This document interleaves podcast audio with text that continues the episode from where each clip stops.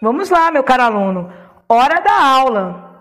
Atenção, você que é da fase 8 da Educação de Jovens e Adultos do Ensino Fundamental. Estamos já no podcast 4 para aprendermos na nossa aula de língua portuguesa sobre o fichamento e o resumo. Eu sou a professora Débora Freitas, estarei acompanhando seus estudos. Vamos lá?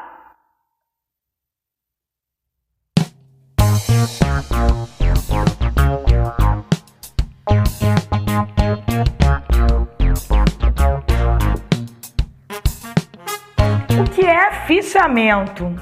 É o gênero textual mais indicado para aprimorar o desempenho em trabalhos acadêmicos, em trabalhos escolares. Então, por exemplo, ao estudar, ao analisar a leitura de um romance, de um poema, de um texto, eu posso fazer um fichamento a respeito dele, retirando a sua essência e anotando os principais pontos sobre aquele objeto de estudo. Então, o fichamento me auxilia a memorizar e a compreender, a analisar aquele texto.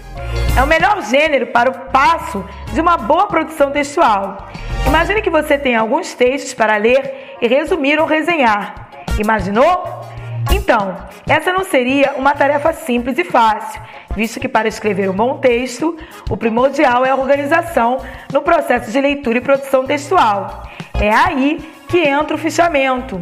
Com ele, você poderá organizar melhor o que será selecionado a partir de sua leitura e o que será relevante para constituir o seu resumo ou resenha crítica.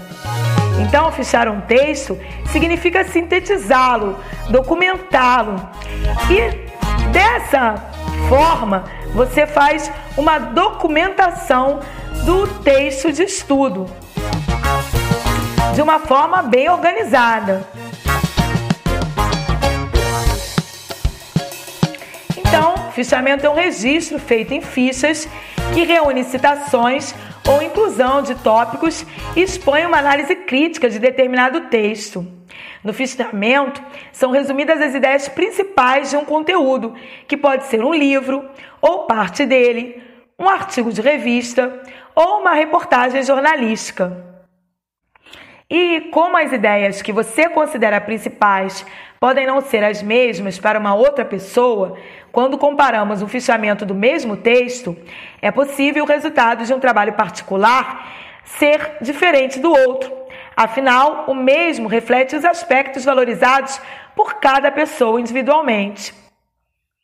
Então, ao fazer-se um fichamento, deve-se levar em conta que é preciso ler várias vezes o texto objeto de estudo e anotar as informações principais conforme o estudo vai avançando, levando-se em conta em retirar citações com as devidas indicações de onde elas podem ser encontradas, as páginas, as indicações, tudo certinho. E a estrutura do fichamento deve seguir cabeçalho, referência bibliográfica e texto onde se descreve o conteúdo principal. O fichamento pode ser feito manualmente em fichas, em blocos de anotações ou em suporte informático. Agora, o que é resumo?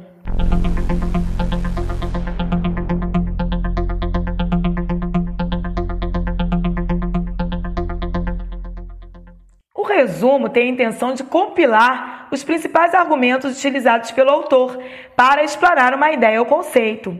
Trata-se de uma síntese bem objetiva sobre o assunto apresentado, na qual não são inseridos quaisquer conteúdos por parte de quem está resumindo.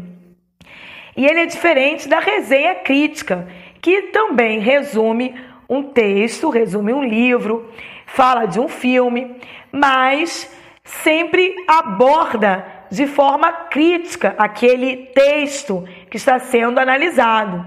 Então, o autor da resenha crítica, ele coloca ali o seu posicionamento, seu ponto de vista a respeito do texto lido, do livro e do filme assistido. Então, com essas dicas, finalizamos a aula de hoje. Até a próxima. Tchau, tchau.